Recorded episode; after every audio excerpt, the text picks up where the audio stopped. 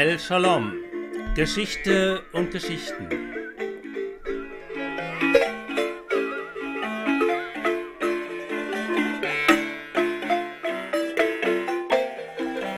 Spätestens beim Anblick dieses Porträts wusste man, dass man es mit einem Sonderling zu tun hatte.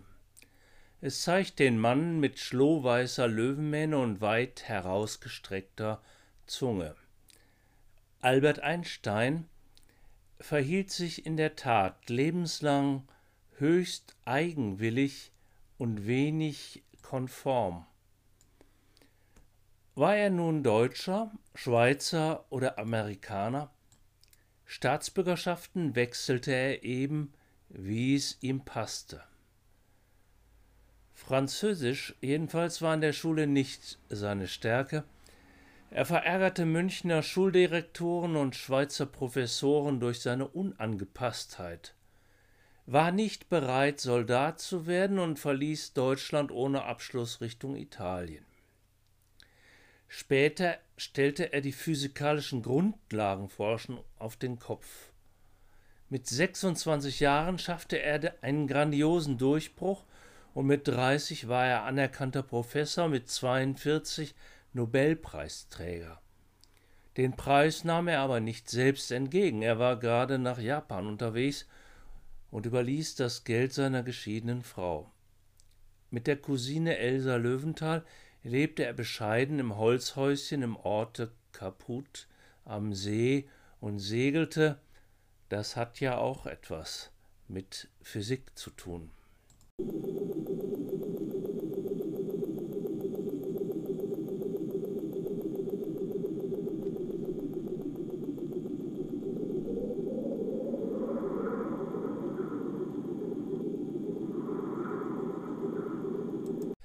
1905.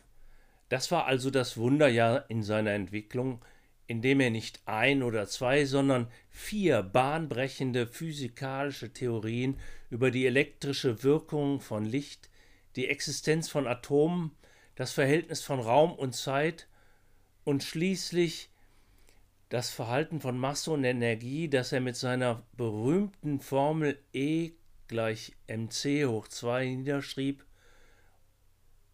was die Entdeckung der Nutzung der Atomenergie später vorantrieb. Wenn man in der gemütlichen Berner Kramgasse vor seinem damaligen Wohnhaus steht, wo die Pferdefuhrwerke über das Pflaster holperten, wundert man sich über so kosmisch schweifenden Weitblick. Aber hier hat er mit seiner Frau Maritsch und den beiden Söhnen gelebt.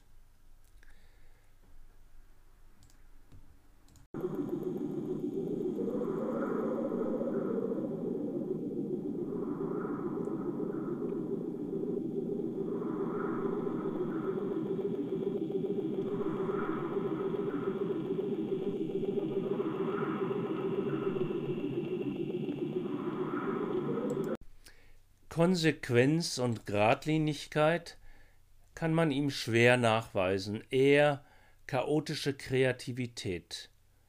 Normale Mathematik langweilte ihn, er verließ sich auf die Mitschriften von Kollegen. Lebenslang war er Pazifist, baute und bastelte im Ersten Weltkrieg aber doch an der Aerodynamik für Flugzeuge, was ihm allerdings misslang, worüber er sich später freute. Er regte den amerikanischen Präsidenten an, die Atombombe zu bauen gegen Hitler, durfte aber, weil er politisch verdächtig war, nicht mitmachen. Am Lebensende hielt er es für seinen schwersten Fehler, dazu überhaupt geraten zu haben. Er war Jude, aber wenig gläubig und zierte doch ab 1968 die israelische Fundnote. Man hatte ihn sogar dort für das Präsidentenamt vorgeschlagen. Sein Name wird, so meint Wikipedia, geradezu ein Synonym für Genie. Sein Gehirn wurde posthum konserviert, um zu sehen, was daran anders war als bei allen anderen.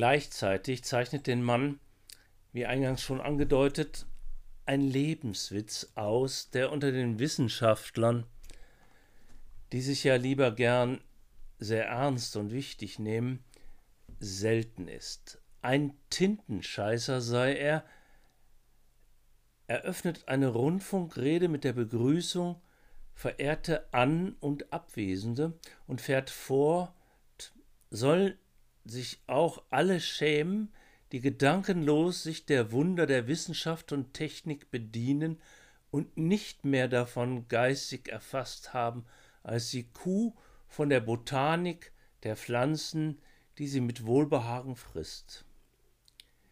Hier und anderswo bekundet er seinen Respekt vor der Arbeit anderer, streicht hervor, welchen Beitrag etwa die Rundfunktechnik zur Demokratisierung bedeute. Er habe eine Leidenschaft für soziale Gerechtigkeit, auch wenn sie ihm Schwierigkeiten bereite, bekundet er auf einer Schallplatte der Liga für Menschenrechte. Er habe unüberwindliche Abneigung gegen Gewalt und, man höre, Vereinsmeierei. Vor allem sei er eben ein leidenschaftlicher Pazifist und Antimilitarist. Ich lehne jeden Nationalismus ab. Man soll nicht sagen, dass diese Erkenntnisse nicht schon vor hundert Jahren möglich gewesen wären.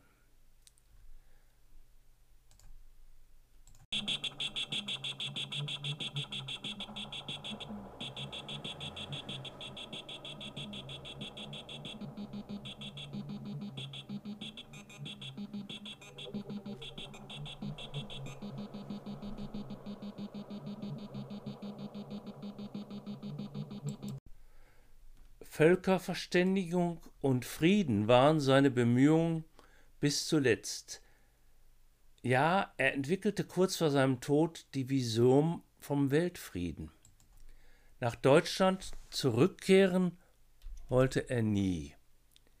Da gab es kein Verzeihen. Nicht einmal seine Bücher wollte er noch auf Deutsch veröffentlicht sehen.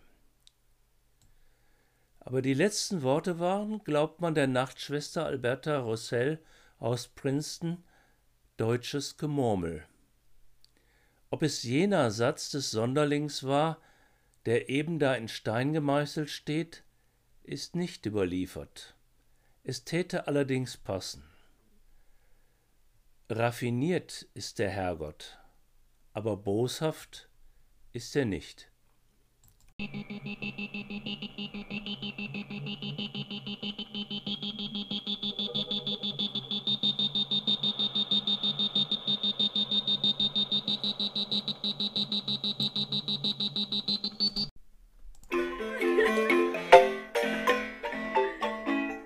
Shalom.